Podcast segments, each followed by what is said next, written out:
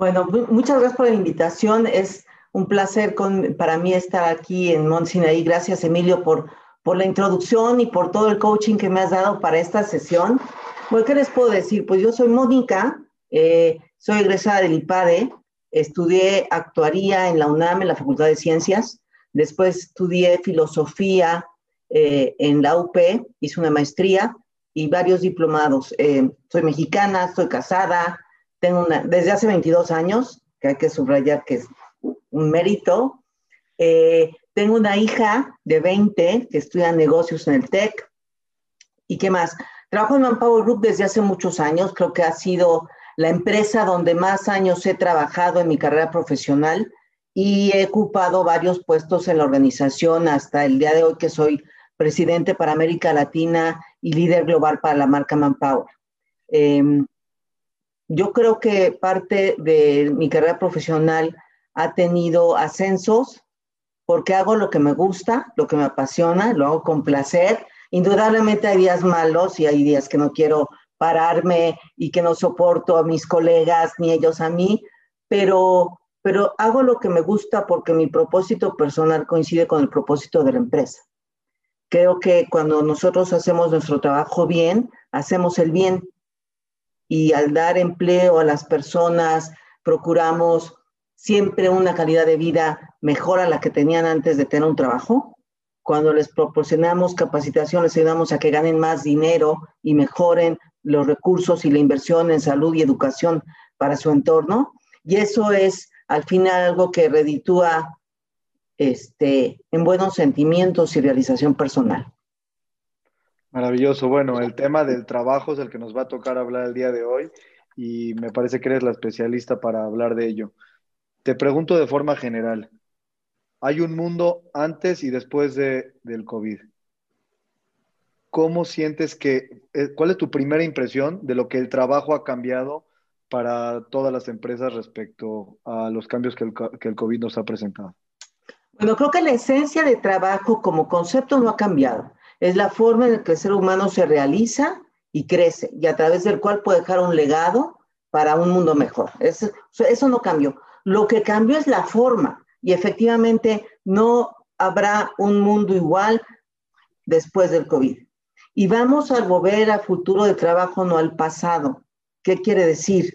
Que todo lo que habíamos comentado de la digitalización, el trabajo remoto, horarios flexibles, inclusión de grupos vulnerables, la necesidad de capacitarse diariamente, hoy es una realidad. Y no sabemos exactamente cómo vamos a volver ni cuándo, porque no volveremos a una nueva normalidad. A mí ese concepto no, no me alcanza a cuajar, porque yo pienso que regresaremos a una nueva realidad, donde las normalidades van a ser más cortas porque lo que hizo eh, esta pandemia, con todos los efectos negativos que tuvo, lo que sí aceleró fue el cambio digital y esto va a seguir siendo exponencial. los hábitos del consumidor cambiaron, la forma de hacer negocios cambió, dio un, giro exponencial el, consumo por, Internet, el e-commerce. Eh, valoramos ciertos sectores, rechazamos otros, las habilidades que antes se requerían, ahora se requieren pero en otras industrias, y veremos una migración de habilidades de los sectores que van a tardar más en volver, como turismo, aviación, entretenimiento, a los sectores que crecen. Y entonces va a haber fenómenos sociales importantes y fenómenos laborales también, porque tendremos que flexibilizar marcos regulatorios en el sentido de horarios, eh, ¿qué se considera accidente de trabajo, por ejemplo, en México? Que me caiga saliendo del baño en mi casa, porque ya es mi lugar de trabajo. Eh, la jornada de ocho horas, pues será un concepto del pasado, porque trabajaremos más horas, pero a lo mejor escalonadamente. Eh, la jornada de lunes a viernes, pues también cambiará, porque habrá quien desea ahora trabajar tres días a la semana. Y habrá nuevos contratos transaccionales con los empleadores en ese sentido para dar flexibilidad, mantener la formalidad del empleo, mantener las plazas de trabajo y al mismo tiempo reinventar a la organización. Me quiero referir a varios de los temas que dijiste, la verdad es que de ahí podemos hacer prácticamente toda la entrevista porque El primer tema que dijiste es, COVID vino a ser un catalizador de todas las cosas que decíamos que íbamos a hacer o que queríamos hacer en nuestras empresas y no las habíamos hecho. Y de pronto, de la noche a la mañana, todos los cambios se dan. ¿Nos puedes contar qué es lo que has vivido, lo que has observado en las empresas con las que estás en contacto respecto a esto? Mira, de entrada había un, un, recelo al que se llamaba home office, ¿no? Que hoy home office, ese concepto se quedó corto. Todavía eh, había líderes, supervisores que decían que, que la gente estuviera en su casa era improductivo, que necesitaba estar viéndolos enfrente de una computadora aunque fuera jugando solitario, que todavía prácticas de checar tarjeta y de contar cuánto tiempo te tardabas en comer. Todavía en algunas empresas pedías permiso para salir temprano, el día que tenías que llevar a tu hijo al doctor o a lo que fuera. Eso ya pasó.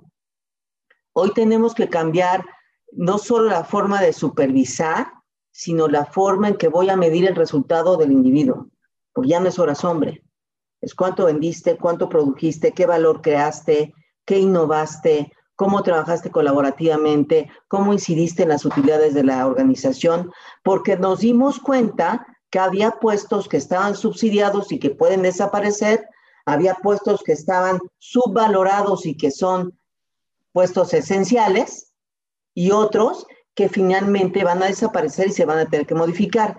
Eso lo vimos.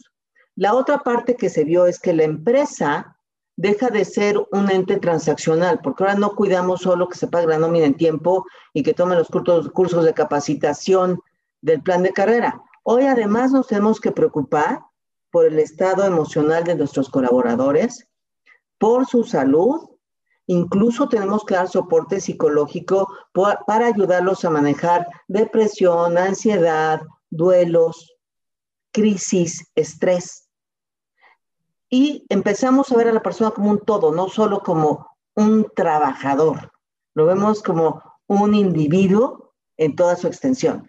Y ese cambio de la visión del trabajo, que no es teoría, es realidad, porque muchos de los que están aquí eh, eh, en esta charla, sí están invirtiendo en una línea de ayuda. Muchos sí están recolectando el, el cuestionario médico para ver quién es grupo vulnerable y quién no. Todos estamos invirtiendo en protocolos de seguridad para cuando volvamos, los que volvamos, eh, tengamos las medidas de seguridad necesarias para garantizar salud. Y entonces, creo que cambió por completo la forma vamos a regresar a modelos híbridos de empleo, mucho más flexibles, donde si lo hacemos bien podrá ser una ventana de oportunidad para que se integren más mujeres, más personas con discapacidad y más personas de grupos vulnerables. Porque ahora las mujeres tienen la, flexibilidad de quedar en casa y poder cuidar a los hijos en horarios dentro de la jornada laboral.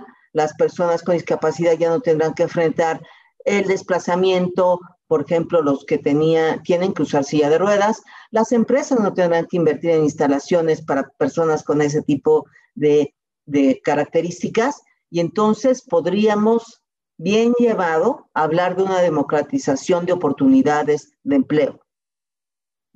Después, la segunda parte de la ecuación es que los individuos se capaciten constantemente para que vayan al ritmo del cambio tecnológico. Bueno, se oye muy interesante cuando en ese sentido tú estás hablando de personas que están realizando una labor ejecutiva o directiva, pero cuando una persona es un obrero, esto del trabajo en casa, pues queda un poco raro, ¿no? O alguien que hace trabajos manuales o que diseña en colaboración con equipos creativos, no es tan sencillo explicar de esa manera porque tiene que llegar a un lugar donde se tiene que encontrar con sus materiales y hacer las transformaciones necesarias. Entonces, no siento que estamos en la parte de democratización del trabajo absoluta. De las oportunidades de empleo, no de del trabajo, sino de, las oportunidades de empleo. Pero, por ejemplo, las personas que trabajaban en un pequeño negocio eh, y tenían que atender al público, se tuvieron que reinventar porque hubo un periodo donde ni siquiera pudieron abrir la tienda, porque hoy tienen que hacer mejor su trabajo para que el individuo que va caminando el peatón entre a su tienda y no la del vecino, porque ahora el consumidor cambió los hábitos y es más exigente. Tienes que cambiar la forma en que hacías las cosas para dar no la venta de un producto, sino una experiencia. Hoy todas las habilidades como atención al cliente, em, em, eh, superar en calidad y precio, en dar ese valor agregado, que no necesariamente tiene que ver con la tecnología, se hace más importante porque la competitividad del, del mercado es mayor. Hay cuatro marcotendencias. Una, sofisticación de los clientes, porque hoy comparamos y vemos precios antes de ir a cualquier lugar o comprar cualquier producto. Tenemos todos más de dónde elegir. ese pequeño establecimiento no compite solo contra otro establecimiento, sino contra el e-commerce. Revolución tecnológica y escasez de talento. Entonces, la cosa se va a poner dura así porque tenemos en este país una gran realidad y defecto que es la informalidad, justo que tiene que ver con algunos de los ejemplos que pusiste. Las personas que están en la economía informal la tienen más pesada. En primera, porque tuvieron que salir durante la, eh, pandemia a, comer el día a día, a buscar el, sustento del día a día. Y en segunda, porque es lo que se les exigirá y los sectores donde estaban son los de menor velocidad de recuperación. Eh, creo que por eso yo hablaba de cómo ayudamos a la gente a transicionar de unas industrias a otras de la manera más rápida posible, dentro de la formalidad. Ok. Eh, esto está generando también nuevos patrones, nuevos perfiles. Vamos a, eh, supongo que ya las empresas que te contratan te están pidiendo nuevas personas. Y estas nuevas personas o estos nuevos perfiles tienen nuevos componentes. ¿Qué es lo que has notado de cambio en estos meses de pandemia? Mira, ya empezamos a notar antes, pero hoy de manera acelerada, no solo piden la competencia técnica o académica o que sepa vender o que tenga tres años de experiencia en cierta industria. Hoy nos piden mucho más la evaluación de competencias transversales, que son estas competencias humanas como la capacidad de comunicación, en muchos casos el inglés como un requisito indispensable, la construcción de relaciones de influencia, la toma de iniciativas y la capacidad de priorizar. Esas son las, digamos, las competencias que se han sumado a las que ya teníamos, como era trabajo en equipo, pensamiento analítico y todas las que ya hemos hablado en ocasiones anteriores. Las tres nuevas son priorizadas de relaciones de influencia y eh, empatía. Tiene que ver, déjame aclarar, con grandes corporativos y grandes logos, ¿eh? porque atendemos nosotros empresas de todos los tamaños en todos los sectores. Los pequeños establecimientos, las empresas medianas, nos piden lo mismo porque todos necesitamos innovar, crecer, adaptarnos este, y ser más rápidos en la ejecución de la estrategia que sea. Entonces, este tipo de características nuevas, estás hablando que tienen mucho que ver para empresas chicas, medianas y grandes. estás notando que es el mismo tema de cambio en los perfiles que te están solicitando. Exactamente. Deja de ser tan importante que te hayas recibido deja de ser tan importante de qué escuela saliste. Sigue siendo importante, pero el peso relativo ha cambiado. No me importa tanto si sacaste 10 mención, me importa más que seas alguien que construya relaciones de influencia o que sepa vender sus ideas. Y ese cambio es importante, porque además el tener un título hoy, de ningún modo quiero decir que no sirva para nada. Lo que digo es que no es suficiente, porque vas a tener que seguir aprendiendo. Y eso cambió radicalmente. En, ese sentido, si tú en este momento tuvieras gente que está desempleada, ¿qué de, esas habilidades que explicaste, en dónde enfocarías decirles que se capaciten para que consigan un empleo o un mejor empleo en este momento? O sea, ya relacionado específicamente a estas características. Bueno, eh, todas estas habilidades se adquieren por la vida, ¿no? Y hay muchos cursos que te pueden facilitar el aprendizaje, pero tiene que ver mucho con la formación que tengas desde nivel elemental. Y, tiene razón lo que decías, esto va a incrementar la diferencia entre los que tenían buena educación en este sentido humanista y los que no. Pero hay muchas plataformas que están ofreciendo capacitación gratuita y ahorita te digo una, que por cierto, todos los que están aquí se pueden inscribir, tomar esta capacitación gratuita las siguientes semanas, 60 días, por lo menos va a estar de gratis, y es www skillsoft.com. Otra vez, www.skillsoft.com. Tenemos cursos de comunicación, de liderazgo, de management para ustedes o para sus colaboradores, para sus hijos, para sus conocidos, porque hay de todos los niveles. Creo que es una oportunidad para desaprender algunas cosas, pero aprender muchos. Y esa es la apertura que debemos de tener todos para conseguir un empleo y poder brincar de una industria a otra o de un puesto a otro. El puesto de por vida se acabó. Quizá tengas que migrar de industria, de empresa, de posición, de responsabilidad. Ya hablamos de, digamos, el ejecutivo, el trabajador, lo que está cambiando su vida. Pero ahora vamos a hablar de las habilidades de liderazgo. Liderar a un equipo de gente que no lo tienes presente, que no están cerca de ti, que no puedes hacer una reunión física con ellos en un momento dado, seguramente también ofrece retos importantes para los líderes. ¿Qué sientes que está cambiando en ese lado? Digo, yo creo que cambiar, no cambió todos los conceptos de liderazgo, pero sí algunos.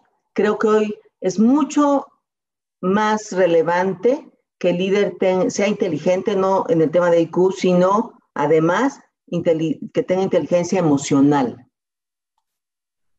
Que sea alguien súper empático. Es menos importante que tenga todas las respuestas y sepa de todo y se maneje todo al dedillo en la empresa. Es más importante hoy que sea empático. Resiliente, por supuesto. Eh, yo siempre digo que los líderes hoy tienen que ser humildes para poder aprender y reconocer cuando se equivocan y reconocer que no saben todo y se puedan capacitar ellos mismos. No es que los demás se capaciten, el líder mismo tiene que aprender cosas nuevas. Íntegro al 100%, porque vivimos en un, en un mundo más transparente y cercano, donde las redes sociales, si tú te equivocas o haces algo mal, tu reputación se puede ir al caño. Eh, tienes que conservar esa integridad, esa transparencia, y tiene que ser curioso para atreverse. Eh, y déjame abundar un poco más porque pienso que es importante la humildad, porque contratas a personas que sean mejores que tú. Eso, es una realidad. Ahora, las, las, organizaciones, las estructuras, los organigramas se achataron, este, hay menos puestos jerárquicos que, que las estructuras que conocíamos. ¿Cómo, cómo cambia la dinámica de equipos de trabajo? Mira, yo creo que el comunicarse virtualmente ha sido un reto para muchos, porque si no te comunicabas bien en el mundo físico, pues está más difícil que te comuniques bien en el mundo virtual. Creo que la cercanía de los líderes, de los líderes con sus colaboradores es muy importante y creo que el cambio fundamental de esta comunicación y trabajo remoto es la humanización de la empresa. Esto que hablaba en, el sentido que tú, yo hoy tengo una call contigo, veo tu casa, veo tu sala, veo tu realidad, tú ves la mía, veo a tu familia, porque no, no te puedes aislar. Y entonces cambian prácticas donde reconoces a la persona con toda su realidad.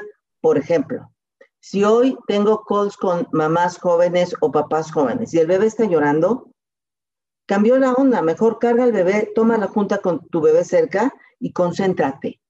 Y eso es ahora imposible de pensar. Tienes que aceptar, por ejemplo, que alguien te diga de 3 a 4 no me puedo conectar, porque a lo mejor es el momento en que todos los niños están comiendo, no te va a hacer caso. O que tiene un enfermo en casa. Esas partes mucho más sensibles que antes ni siquiera considerábamos importantes, hoy son la regla del juego. Por ejemplo, no nos importaba mucho si tu em, colaborador tenía internet o no y de qué ancho de banda. Hoy es muy importante. No nos importaba si tenía una mesa de, o un espacio para trabajar en casa. Hoy es muy importante. No nos importaba tanto, y todo lo matizo, ¿eh? para no decir susceptibilidades. Si vivía lejos o no, hoy sí nos importa, porque para que regrese, cuando regrese, a usar transporte público, y ese tiene un impacto en la salud y en el riesgo de contagio cosas que no tomabas en consideración hoy son sumamente importantes. Bueno, no quiero ser este drástico y tampoco quiero herir susceptibilidades, pero también el ser consciente de todos estos factores que estás diciendo tiene dos problemas. Número uno, la reducción de los niveles de productividad de los empleados. Y número dos, el incremento en el costo, si lo quieres llamar de mano de obra o de, o de gasto administrativo para llevar a cabo pues, todas las bondades que has platicado. Y eso va a tener un impacto en las empresas, porque ahora hay que hablar de las empresas. Ya hablamos de los trabajadores, de los líderes, de los grupos, y ahora nos toca hablar de la empresa tiene que ganar dinero. En este estatus está maravilloso trabajar, pero tampoco estamos ganando dinero. Mira, por supuesto, todo parte de la base que las empresas estamos para ganar dinero y no para ser instituciones de beneficencia, clarísimo. Y está también claro que estamos en un impasse donde quizá tuviste que reducir la estructura, pero te quedaste con algunos. Quizá tuviste que negociar pago de salarios, medias jornadas, eh, reducción de variables, donde tus niveles de venta no están al nivel que estaban. Todo eso es cierto. Pero eso no quiere decir que trabajando en casa van a ser menos productivos. Porque igual muchos hoy, con esta eh, realidad que enfrentamos, redujimos el número de metros cuadrados y de rentas que pagábamos. Hoy, si haces bien las cosas de los que te interesan, bajas la rotación. La rotación cuesta un montón de dinero. Entre que reclutas, contratas, buscas, aprende el proceso de inducción y luego resulta que no está a gusto y se va, eso tiene un costo que si hace las cosas bien puedes reducir. Indudablemente, todos estamos en una época complicada, pero vamos a regresar a un mundo distinto, ¿eh? Y, más nos vale que entendamos que vamos a regresar a algo distinto, donde los mejores individuos que queremos en nuestra empresa, por más operativo que sea el puesto, es talento escaso. Eh, hablando en términos de reclutamiento, eh, aquí hay muchas cosas muy interesantes en términos de reclutamiento. La primera, estoy inhabilitado para poner un letrero y esperar que venga la gente a entrevistas afuera de mi negocio. Estoy eh, inhabilitado también a buscar abiertamente gente que pueda llegar en una feria de trabajo o que pueda eh, contactar de forma personal. Y empiezan a ver estas entrevistas vía Zoom y una serie de cosas. ¿Qué cambios importantes estás viendo en el tema de reclutamiento? Tanto del lado del reclutador como del reclutado, porque hay cambios dobles. Muchas, ¿eh? Muchas. Por supuesto, la primera negativa es que no todos tienen acceso a Internet para hacer una entrevista remota, ¿no? Sobre todo en los niveles más bajos, jornaleros y eso se complica un poco más. Este, pero efectivamente, ahora pues se incrementó el uso de, eh, ¿cómo se llama? Job boards, ¿no? De portales de empleo. Se incrementó el uso de plataformas para poder entrevistar. Del lado reclutador tuvimos que reentrenar a todos nuestros reclutadores, porque efectivamente no es lo mismo virtualmente que físicamente, ¿no? Esa, es que no hicimos química, pues ya cual química, no lo viste, ni siquiera lo liste, ¿no? Eh, me parece que eh, hay todo un protocolo y tuvimos que aprender una etiqueta para entrevistar. Del mismo modo, el candidato tiene un manual de etiqueta para ser entrevistado.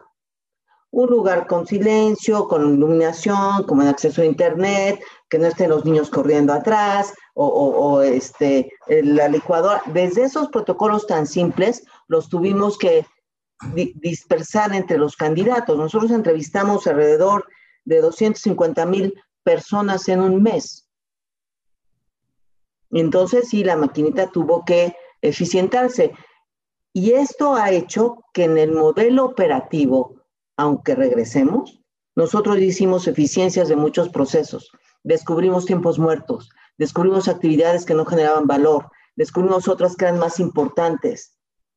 Y hemos, en esta necesidad de reinvención, porque no la estamos pasando también eh, como en, tiempos de, vacas gordas, hacer eficiencias. el candidato también tiene que aprender estos protocolos y ensayar la entrevista. Antes no era tan importante este ensayo para que no te agarran por sorpresa en muchas áreas, ¿no? Pero deja de ser importante si, es, si eres alto o bajo, si usas una silla de ruedas o no. Dejan de ser importante muchos estereotipos que antes contaminaban una entrevista. Pero por otro lado, también tienes este asunto de que puedes eh, revisar redes sociales, conocer el perfil, la personalidad. O sea, tienes otra buena cantidad de cosas que están sobre las plataformas tecnológicas que también me ayudan a saber más del individuo de lo que antes yo tenía en una entrevista física. Por supuesto, pero eso siempre lo hemos tenido desde antes, ¿no? Para el momento que publicas algo en Facebook, pues ya se hizo público o en Twitter o en la plataforma que quieras. Eso siempre hemos tenido. Se ha hecho más común, sí, tal vez, pero eso ahí está. Y es de las cosas que la gente tiene que valorar lo que pone, lo que sube y lo que comenta. Porque al ser un espacio público, es, no te digo que se perdió la frontera entre mi vida personal y mi vida profesional. Desde antes ya estaba abierta la puerta. Nada más que ahora ya entramos a, esos niveles de conocimiento de la persona. Y no, no es investigación la persona, es conocimiento de la persona. Ok, ahora dime una cosa, una persona que está buscando trabajo, si nos puedes decir un poquito más práctico, este tipo de cambios que has hecho en el protocolo o que tus agencias, tus, tus reclutadores están llevando a cabo, cuéntanos un poquito más práctico, qué has visto que es una revolución eh, en la manera de hacerlo y una persona que está buscando trabajo, cómo llega a las oportunidades que las pocas empresas en este momento están ofreciendo. Y lo que comento no solo es privativo de Manpower Group, eh, creo que todas las empresas han tenido que hacer este cambio. Eh, para reclutar, para entrevistar o para comunicarse con sus, con sus colaboradores. Me parece que hoy buscar trabajo tiene un grado de sofisticación mayor. Ya no, ya no repartes currícula o hojas de vida por doquier, te subes a los portales eficientes y hay que buscar qué portal sirve para qué industria. Se hacen currículos más cortos, más customizados para el span de atención del reclutador, que son exactamente seis segundos. Eh, hablando de plantas productivas, hay vacantes sin cubrir, ¿eh? Plantas de producción, vacantes sin cubrir, que tienen que generar otros protocolos para las entrevistas y para el proceso, pero, pero es el mismo. No, no sé si soy clara, en, no todo cambió tampoco tan radicalmente, ¿no? Eh, pero sí el uso de la tecnología, el uso de herramientas, el uso de portales de empleo y el uso de plataformas tecnológicas para las entrevistas, eso es, sin lugar a dudas un cambio fundamental. Buscar trabajo es un trabajo, no es algo como solo subir al portal mi información personal. Buscar trabajo es un trabajo. Es una frase fascinante de la, de la plática. Hablando de las tecnologías, me quiero mover un poquito a estas videoconferencias, a, estos, al tema de los Zooms. Por un lado, grandes ventajas, no nos desplazamos, no tenemos tiempo, tiempo perdido en ese sentido. Por otro lado, tenemos juntas donde el que ya medio se cansó, se aburrió, a lo mejor apaga la pantalla, este, no sabemos si están prestando toda la atención que queremos con una junta física donde te evidencias si estás perdido en otra cosa y esto empieza a generar una improductividad también en lo que es la Junta de Trabajo. Creo que hay varios fenómenos que hemos vivido todos, independientemente del puesto que tengas, durante esta pandemia. Al principio todos empezamos con un estrés impresionante, donde dormíamos mal, jornadas de trabajo larguísimas, estrés, impaciencia. Después llegó un punto en que nos acostumbramos y empezó a incrementarse la productividad porque pensábamos que esto iba a acabar en octubre o en septiembre. Y otra vez estamos viendo un fenómeno mundial que es el burnout. El estrés, el desgaste, la capacidad de concentración, el mal manejo de jornadas laborales que hemos tenido, el poco respeto a, los breaks, ¿no? Porque en la oficina o en el lugar de trabajo pues platicas con el compañero o eh, te vas a la cafetería por una soda o algo. Ahora no tienes esos breaks y entonces sí, a nivel general vemos este fenómeno que incluso la Organización Mundial de la Salud está ya señalando como síndromes de depresión y ansiedad por la pérdida que estamos enfrentando monetarias, de seguridad, de trabajo, de familiares. Eh, creo que más que nunca, por eso yo hablaba que el home office se quedó corto y tenemos que hablar de smart working y tenemos que ayudar a los individuos a tener estas disciplinas de cortes, eh, incluso del cansancio visual que estamos todos viviendo por tanto Zoom, más allá de la concentración, ¿eh? Y ahí ahora, se los comento que lo aprendí hoy, 20, 20, 20. Tienes que cada 20 minutos dirigir tu mirada por 20 segundos a 20 pies para que vuelvas a enfocar. No sé si ya han ustedes experimentado como que ya no ven la letra tan nítida, eh, pero es cansancio visual y es 20, 20, 20. Cada 20 minutos, 20 segundos, fijar la mirada a 20 pies. Por ejemplo, eh, todo este impulso que damos las empresas, la comida sana, las eh, pausas activas, y tenemos que ayudar a los niños a que descansen, porque ese es otro fenómeno que todos estamos viviendo independientemente de tu sector. El no dormir bien, el tomar más alcohol, el comer menos sano, eh, y esto ha generado una baja productividad en los últimos meses en el mundo, no solo en México ni en los que estamos en esta conversación. Y creo que pues es eh, consecuencia de, pues, de, lo mismo que estamos eh, enfrentando.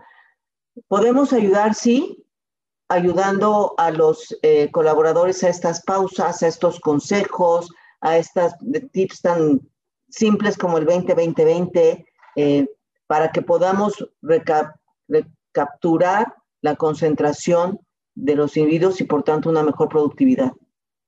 Ok.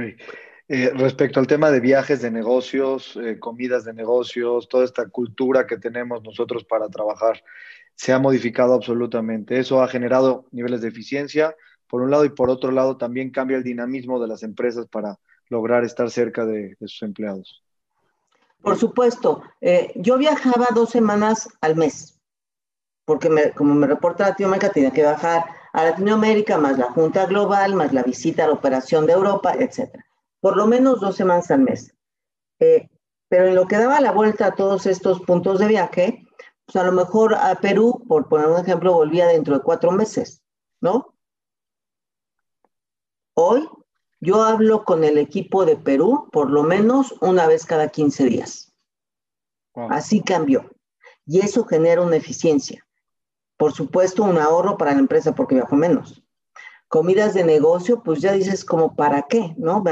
Hoy dices me arriesgo, este, incómodo en la terraza, distancia, etcétera, los menús reducidos, o sea, ni siquiera es tan disfrutable como antes.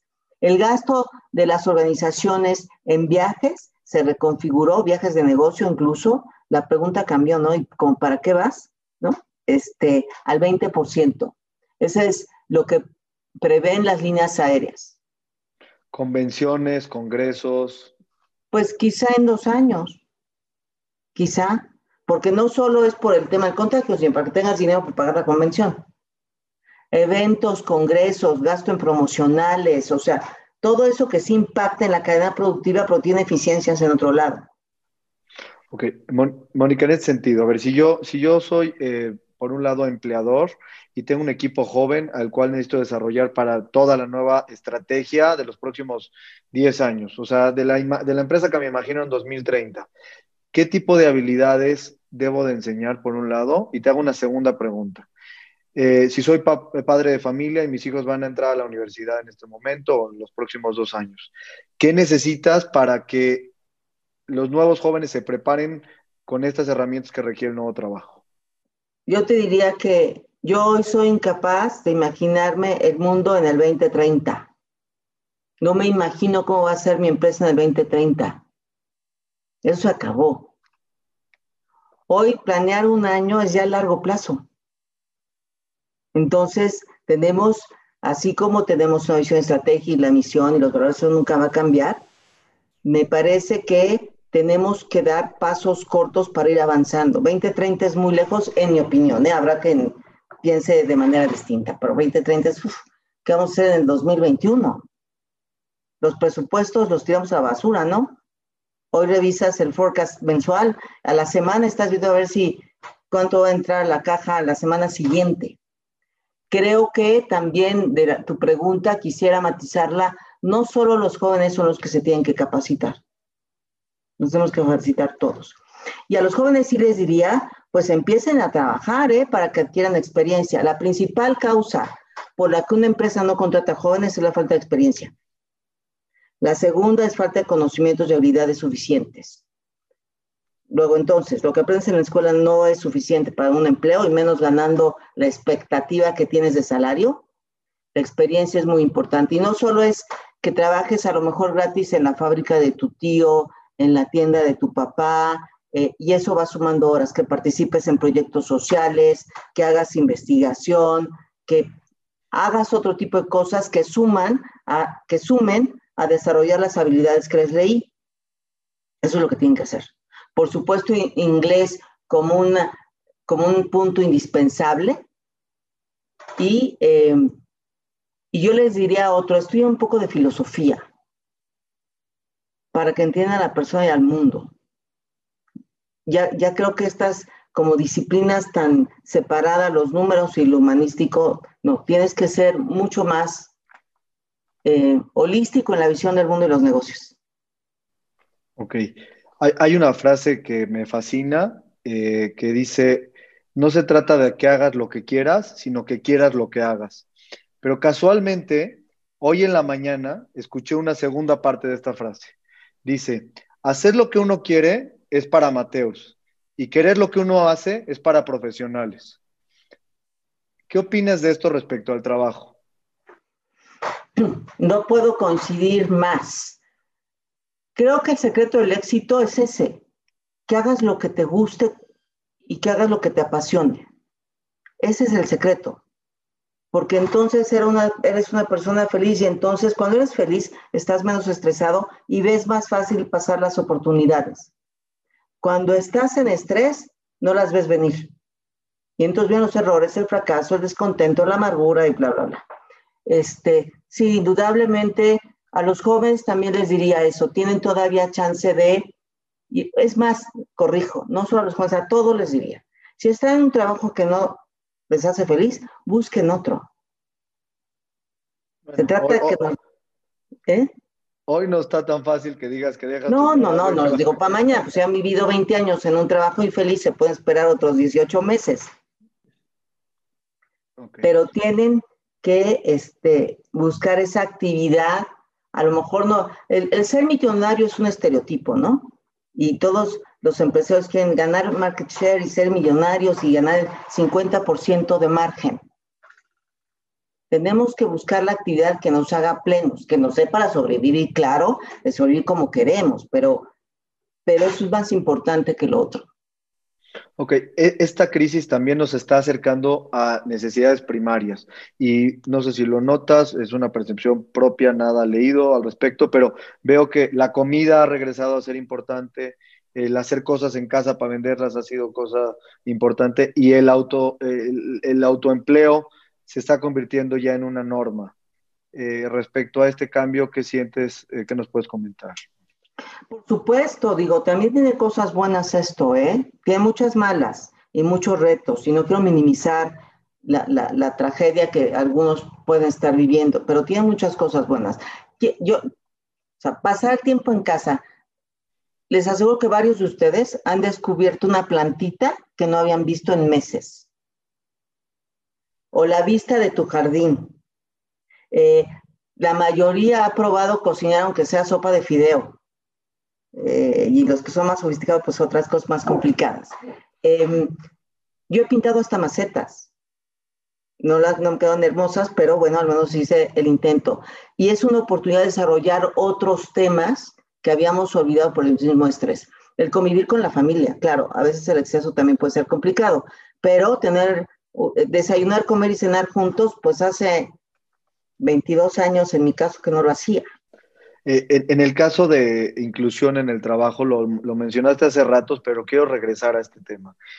¿Las mujeres se han visto beneficiadas de este cambio o ha sido un nuevo escalón que tienen que pasar por estar en casa, tener que cuidar a los niños, estar pendiente de la comida. ¿Qué ha pasado en esta parte? Primero hablamos de las mujeres. Lamentablemente somos el sector de la población más impactado por el COVID. ¿Por qué? Porque estamos sobre representadas en los sectores que más han sido golpeados. Entretenimiento, turismo, aviación, ¿no? Ahí estamos sobre representadas y eso está caído desde ese lado, ¿no? Por otro lado, estamos sobre representadas en el sector salud, enfermeras, limpieza de hospitales, eh, también más riesgo al, al, contagio. Estamos en esas dos, ¿no? Estamos además subrepresentadas en los sectores que crecen, logística, todo lo relacionado con IT e e-commerce. Y aparte, estamos en casa con los niños haciendo la triple jornada mamás, amas de casa y empleadas o ejecutivas o empresarias, eh, con todo lo lamentable en este país, con mucha más violencia intrafamiliar y mucho más estrés. no nos, en general como género, ¿eh? no nos ha ido bien. Y tenemos que ayudar sobre todo a las mujeres y otros grupos a que podamos salir más rápido de esta. Eh, programas para ayudar a las mujeres a que aprendan a hacer otra cosa, a que se autoempleen, eh, microfinanciamientos, eh, cadenas de soporte a mujeres, iniciativas como WeWork o que, que incluyes entre tus proveedores siempre mujeres, esas son importantes. Indudablemente ha habido un impacto mayor en el género femenino que en el masculino, por todo lo que comenté. Ahora, yo tengo una visión también respecto al trabajo donde de alguna manera la legislación mexicana ha, fomentado o ha propiciado que tengas a mexicanos trabajando en una empresa mexicana, porque estás trabajando en territorio nacional.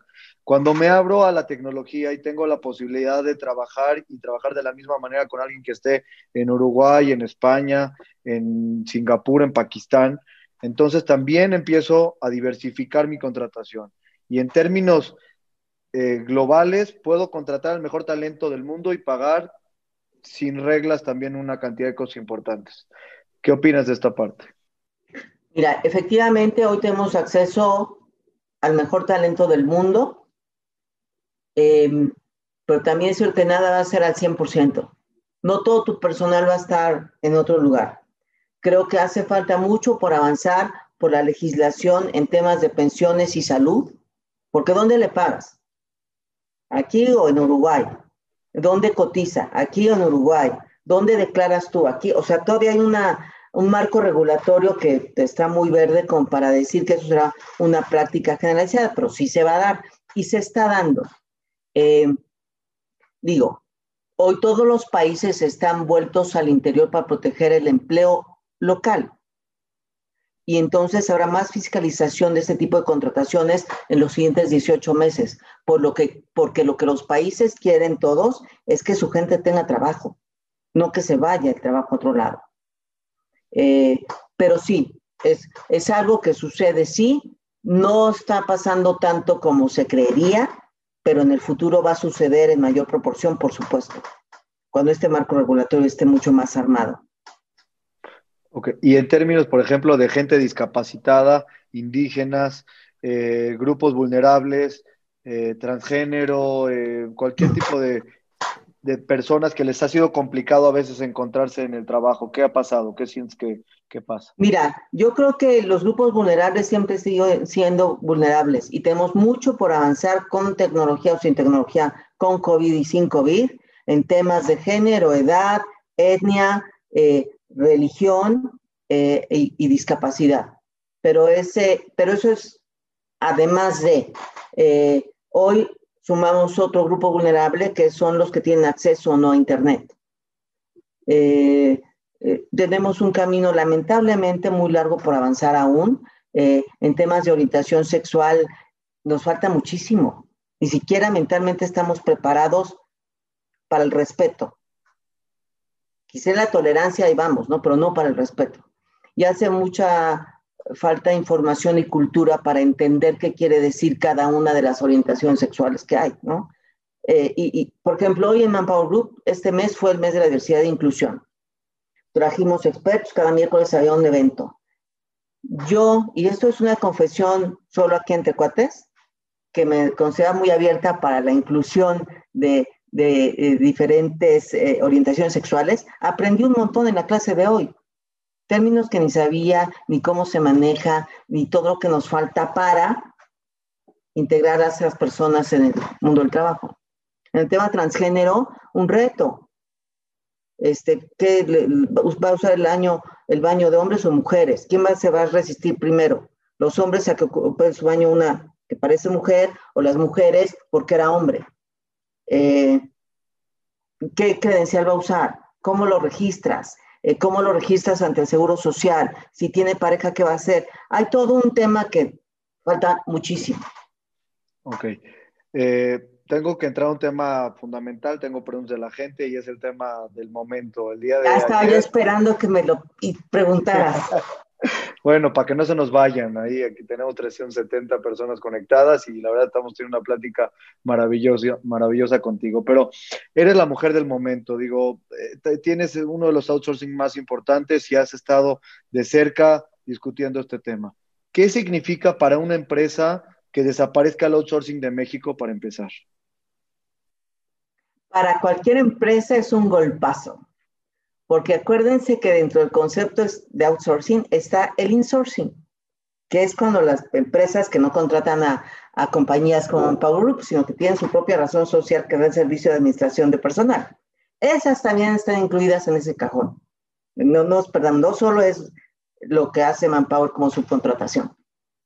Mira, lo que dijo el presidente eh, ayer hay que contextualizarlo. Él estaba hablando de las factureras.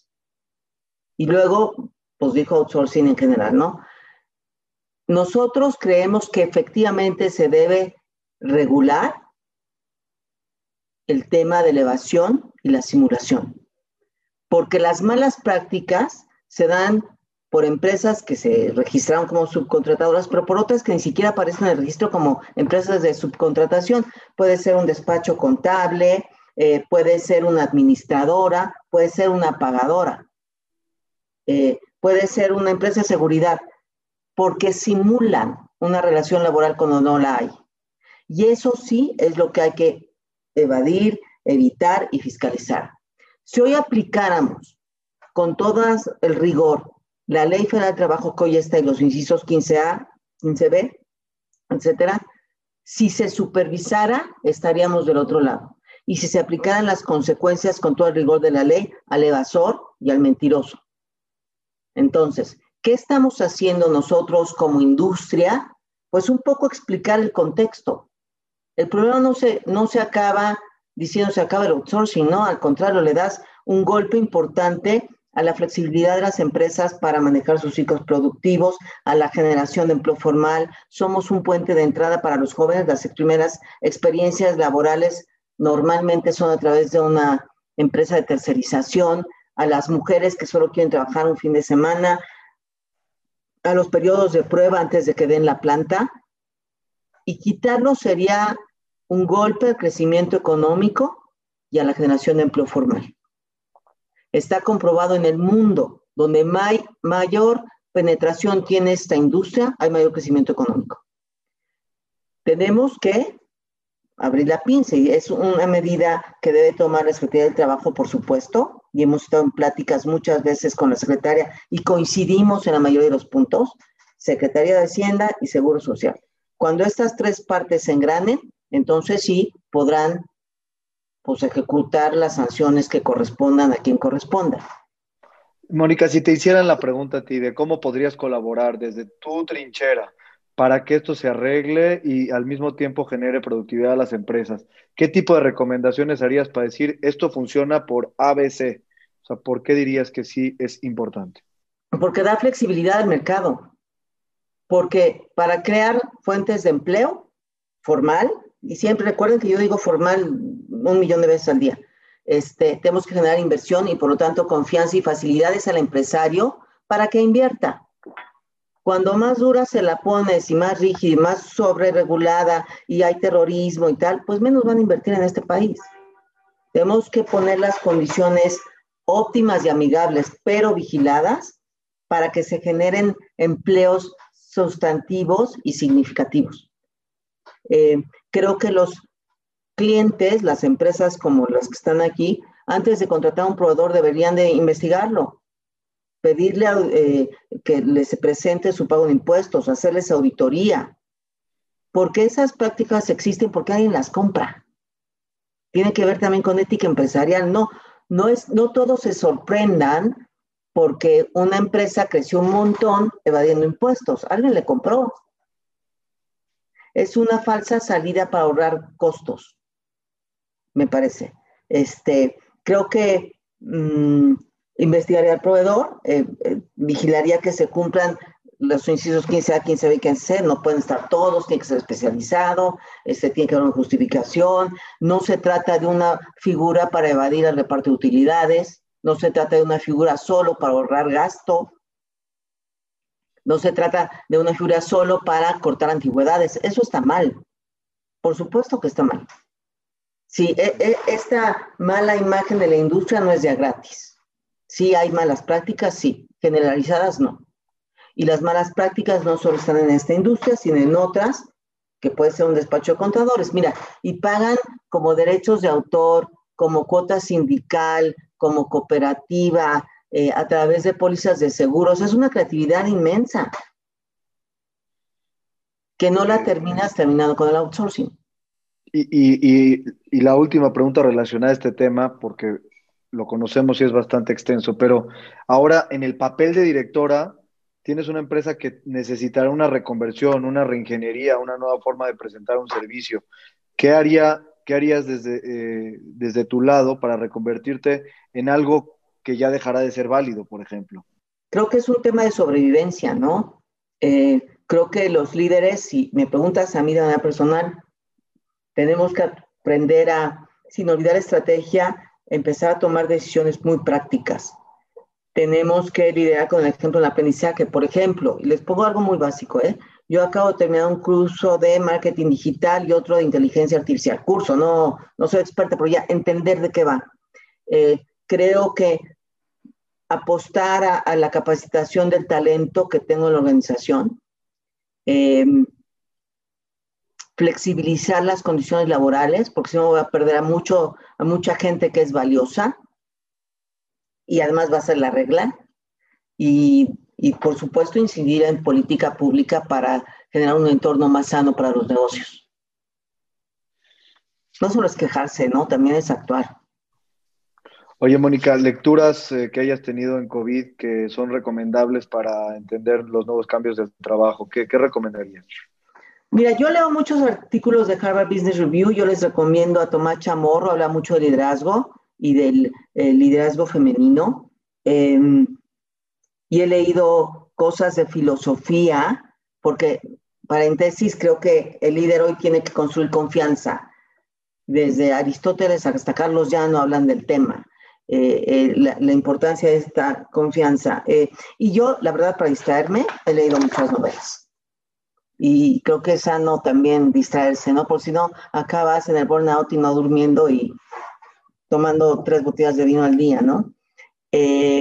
releí algunas lecturas de, porque además me dio por acomodar libreros y closets, entonces me encontré libros de mi adolescencia, como Mujer Rota, o El segundo sexo, si me lo ver, lo, lo, releí.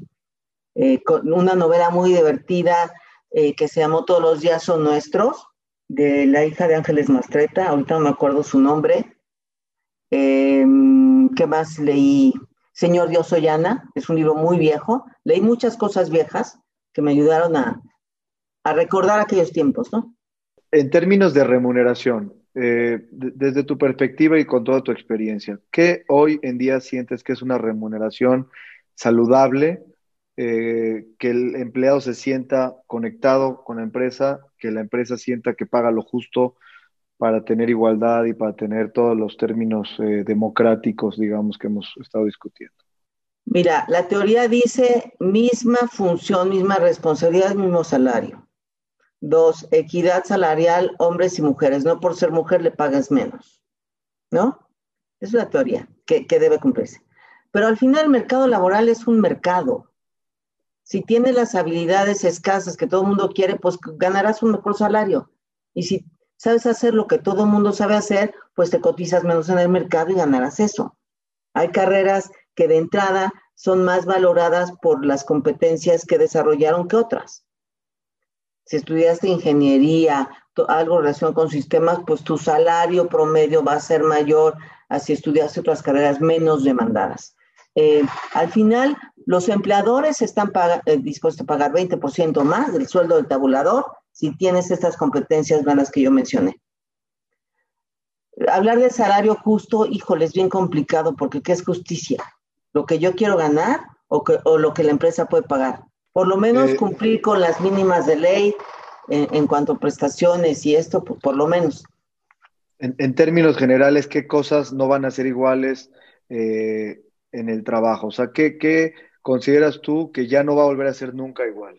los horarios fijos, las prestaciones estándar, la inflexibilidad laboral y ya no va a ser tan transaccional en la relación empleado-empleador. Habrá una demanda distinta de ambos lados. Mónica, eh, sobre el trabajo social, sobre, sobre las no lucrativas o sobre los tiempos que dedicas a situaciones no, no económicas. Eh, ¿Cómo debe ser el componente de una persona en términos de cuánto darle al trabajo, cuánto darle a, funciones sociales o de ayuda? Mira, no puedo hablar en términos de horas hombre porque cada caso es muy particular, pero sí creo indudablemente que todos deberíamos dedicar parte de nuestros días a la función social, o como se llame. Aquel que no lo hace es un ser que va a ser poco atractivo en el mundo del trabajo. Y creo que más que nunca debemos de ser solidarios y subsidiarios en este tema, ¿no? Y puedes hacerlo con, temas muy relacionados a tu propia actividad. No necesitas ir a rescatar este, comunidades indígenas lejanas, ¿no? Puedes hacerlo en tu círculo cercano. ¿Por qué Manpower contra contrato directo por nuestra empresa? Pros y contras. Hay muchas razones por las que podrías contratar a Manpower Group, que es la mejor empresa en la industria, pero podrías contratar a otra que lo haga bien. Eh, por flexibilidad de tus ciclos laborales. Por ejemplo, promotorías en tienda departamental en Día de, las Madres, en eh, diciembre, en época navideña, para hacer el control de inventarios que, no que necesitas mucha gente, ¿no? Emplayar, por ejemplo, estoy hablando de ejemplos muy operativos, call centers, jornaleros, donde tu actividad es otra, tu actividad a lo mejor es eh, fabricar algo o, distribuir algo o tener eh, investigación y desarrollo de algún producto. Lo demás es accesorio. Todas las funciones no estratégicas podrían ser outsourceadas a Manpower o a alguien especializado. Eh, nosotros somos además expertos en reclutar, seleccionar y evaluar personas. Otros giros no lo son. Entonces, somos un buen brazo para tu área de recursos humanos para que nos use en temas de reclutamiento. Nosotros tenemos un área que hace consultoría en recursos humanos. Somos una buena ayuda para tu área de gente y cultura o como se llama en tu empresa para planes de carrera, diseño de competencias, redefinición de puestos, evaluación de personal, clima laboral. O sea, no, no pretendemos que todos los sectores sean expertos en todos. Para eso servimos las empresas de outsourcing.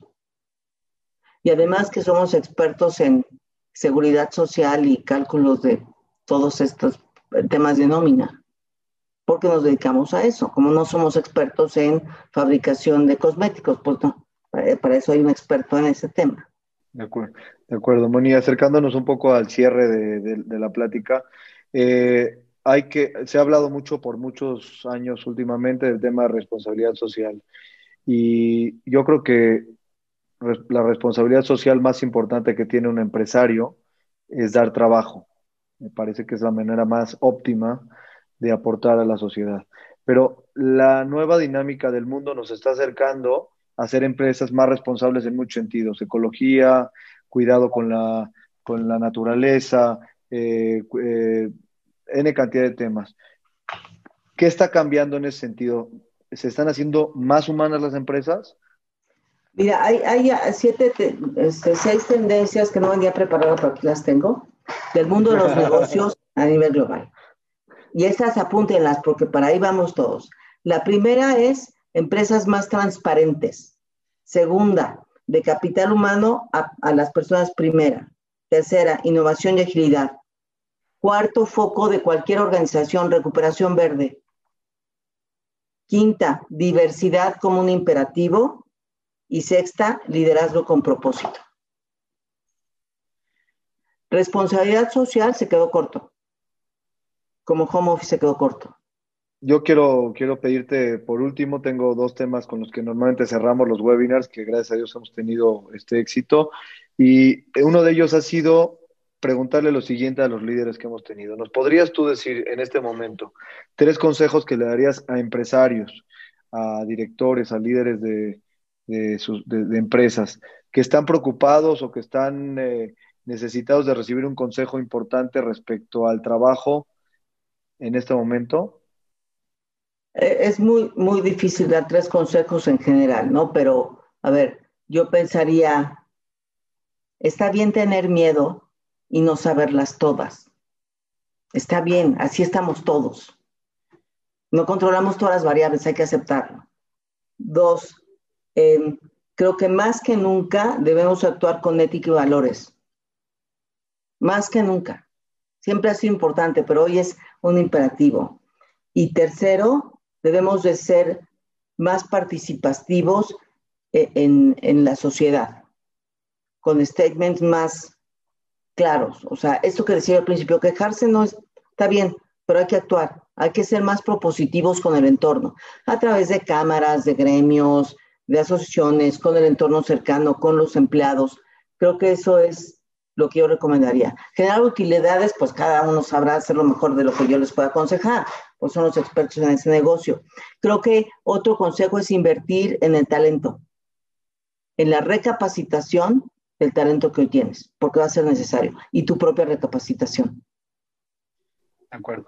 Eh, para cerrar la plática del día de hoy, Mónica, ¿alguna frase o algún consejo que tú hayas recibido que haya marcado tu vida y que te ha representado algo muy importante para desarrollarte en el área laboral que nos quieras compartir?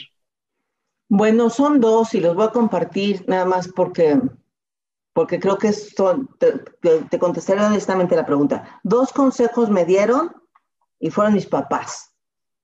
Mi papá siempre me dijo, sé lo que quiera ser, artista, enfermera, maestra, científica, pero sé muy buena en lo que escojas. Y odia la mediocridad. Eso me lo da mi papá. Y mi mamá siempre me dijo, pues sí, dedícate a lo que quieras, sé muy bueno que hagas, pero tienes que ser independiente económicamente, porque entonces no tienes que pedir permiso y tienes que pedir prestado. Creo que esos dos consejos fueron eh, un parteaguas en, en, en mi formación, ¿no? Bueno, y fuera, y fuera de esta plática, para no cerrar nada más, porque ya me recordaste de un tema que no puedo olvidar. Y ser mamá y ser directora de una empresa tan importante que no nada más es para México, que es para toda América Latina. Cuéntanos cómo es la vida de Mónica en ese sentido y cómo una mujer tiene esta capacidad de liderazgo de una empresa tan importante y aparte llevar a cabo las demás funciones. Eso sí es muy importante. Mira, yo creo que como todo me enfrento a mis propios fantasmas, ¿no? La culpabilidad y los miedos los traemos las mujeres incrustados en alguna neurona que se reproduce y nunca muere. Eh, y creo que eso hay que verlo a nivel consciente. sí, implica esfuerzo, no sacrificio, implica esfuerzo, mucho estrés, trabajo mucho, pero creo que definir las prioridades es lo principal. O sea, yo tengo claridad que esta práctica me encanta, pero mi prioridad es mi familia. Si algo estuviera mal con mi familia, no estaría aquí. Y eso da mucha paz. Que tengas claro qué vas a escoger en la vida. Eh, mi trabajo me encanta, pero primero estoy yo. La otra es tener claridad que, que a mí no me define el puesto. Algún día voy a dejar de trabajar en Manpower Group, pues me voy a retirar o cambiar el empleo, lo que quieras, pero voy a seguir siendo yo.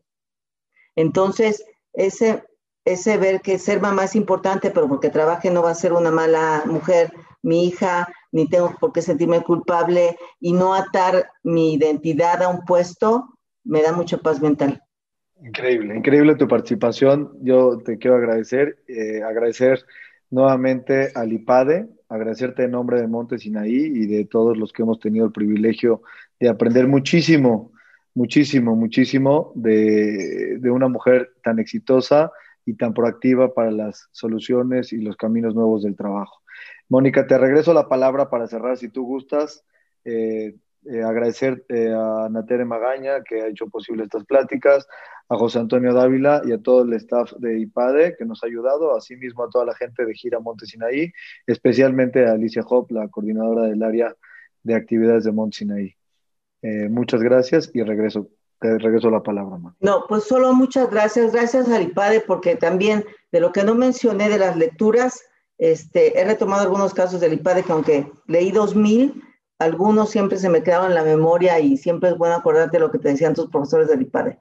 Pero no, de verdad, muchas gracias por la invitación. Me siento en casa, aunque no estemos físicamente juntos. Ojalá que pronto nos podamos encontrar y ojalá en el mundo físico en algún momento. Muchas, muchas gracias. Muy buenas noches.